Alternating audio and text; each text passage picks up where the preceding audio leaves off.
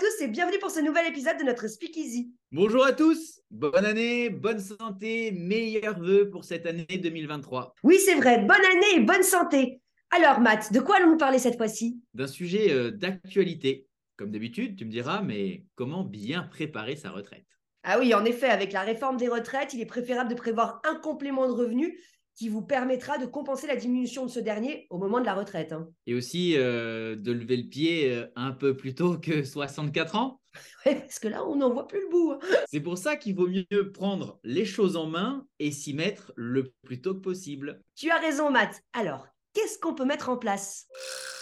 On peut se créer deux moteurs de rémunération complémentaire pour la retraite qui peuvent venir s'ajouter à la pension de retraite et ainsi apporter un complément et une diversification des revenus. Diversifier ces revenus, c'est important car si une des sources de revenus était amenée à se stopper ou à réduire sa distribution, les autres prennent le relais. Ah oui, super. Et ce qui peut être très fort, c'est que la constitution de ces deux moteurs pour générer du complément de revenu pour la retraite peuvent aussi répondre aux besoins immédiats de réduction d'impôts. Mais ça, c'est un autre sujet, donc on en reparlera. Et alors, quels sont ces deux moteurs? Le premier moteur, c'est l'immobilier, à crédit ou en cash. Pour ce qui est de l'investissement immobilier à crédit, on va pouvoir investir à moindre coût, entre 100 et euh, 300 euros par mois, en fonction des montants d'investissement, et se créer un patrimoine immobilier qui pourra donc générer du revenu pour la retraite grâce au loyer qu'on va encaisser. Ou alors du cash en cas de revente, du ou des biens immobiliers au moment de la prise de la retraite. Ah oui, donc l'effort d'épargne est pendant la durée du crédit et une fois que ce dernier est remboursé, les loyers de mon immobilier locatif me génèrent un revenu complémentaire. C'est top. C'est tout à fait ça, Charlotte. Et si l'investissement, tu le fais en cash, donc sans crédit immobilier, le revenu est immédiat cette fois-ci, car il n'y aura pas d'échéance en face à rembourser. Donc les loyers encaissés peuvent être réinvestis dans une autre opération en fonction de tes objectifs pour faire grossir ton patrimoine.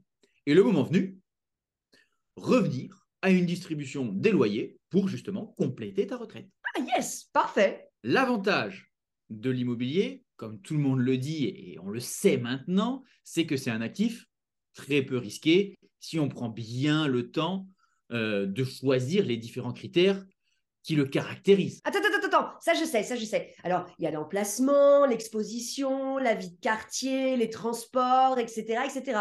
Oui, c'est tout à fait ça, Charlotte. Donc, un choix averti permet un retour sur l'investissement avec, dans certains cas même, un gain sur la valorisation de l'immobilier en question. Et surtout, pour finir, un revenu stable par le biais de l'encaissement des loyers qui sont générés tous les mois de la même valeur. Donc, un revenu sur lequel on peut compter. Ouais, c'est vachement rassurant pour la suite. Hein. Allez, passons au deuxième moteur, qui est le moteur financier.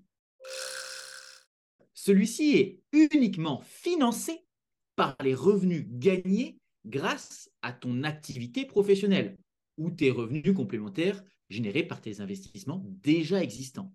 Car pas de prêt bancaire possible à ce jour pour investir sur des supports financiers. Ok, très bien. Dis-moi en plus. Ce moteur financier est donc tout à fait compatible avec la mise en place du moteur immobilier, car on fait travailler son argent pour qu'il en génère davantage. Et cela peut être totalement mis en adéquation avec ta capacité d'épargne entre ce que tu vas mobiliser dans le moteur immobilier et ce que tu veux ou peux mobiliser dans le moteur financier. Donc, en fonction de tes objectifs et de ton profil d'investisseur, tu peux te positionner sur des placements différents. Prudents, par exemple, où on va pouvoir aller capter sur un horizon d'une dizaine d'années une moyenne de rentabilité d'environ 4% par an. Équilibré, où on va pouvoir aller capter sur un horizon de 10 ans toujours une moyenne de rentabilité d'environ 6% par an. Et enfin, dynamique, où on va pouvoir aller capter sur un horizon de 10 ans une moyenne de rentabilité d'environ 8% par an. Ok, mais plus la rentabilité est élevée, plus l'investissement est risqué avec un risque de perte en capital. C'est bien ça, hein? Oui, oui, oui, bien sûr. Hein, c'est ça, Charlotte. Tu as tout à fait raison. Et tu crois que je peux avoir mon petit exemple? Bien sûr, j'allais y venir, Charlotte. Donc, si tu as un capital de 10 000 euros investi aujourd'hui sur 30 ans et que tu verses, disons, 150 euh, euros par mois et que tu optes pour le profil équilibré, tu as donc une rentabilité à 6%. Tu peux espérer, au terme de ces 30 ans, avoir atteint un capital de 204 323 euros. Youhou au terme de ces 30 ans, c'est à ce moment-là que tu as besoin d'un revenu complémentaire. Tu vas donc arbitrer ton capital vers un profil prudent et ainsi sécuriser ce dernier et aller chercher une rentabilité d'environ 4% par an. Très bien. À ce moment-là, tu vas pouvoir faire un rachat partiel programmé tous les mois. De combien? On va le voir. 4%, qui est la rentabilité du profil prudent. On va le multiplier par le montant de ton capital. On avait dit 204 323 euros. Ce, calcul-là fait 8172 annuel. Mais nous, on veut le rapporter au mois. Donc, on va le diviser par 12 et ça va nous faire 681 euros par mois. Donc, tu toucheras 681 euros par mois de revenus complémentaires sans taper dans ton capital de 204 323, constitué donc pendant la période d'activité professionnelle.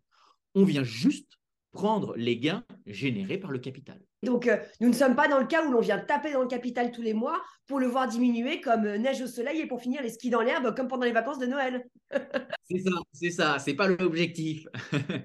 et, euh, et voilà, donc, tes deux moteurs de complément de revenus, l'immobilier et le financier. C'est génial. Merci beaucoup, Matt.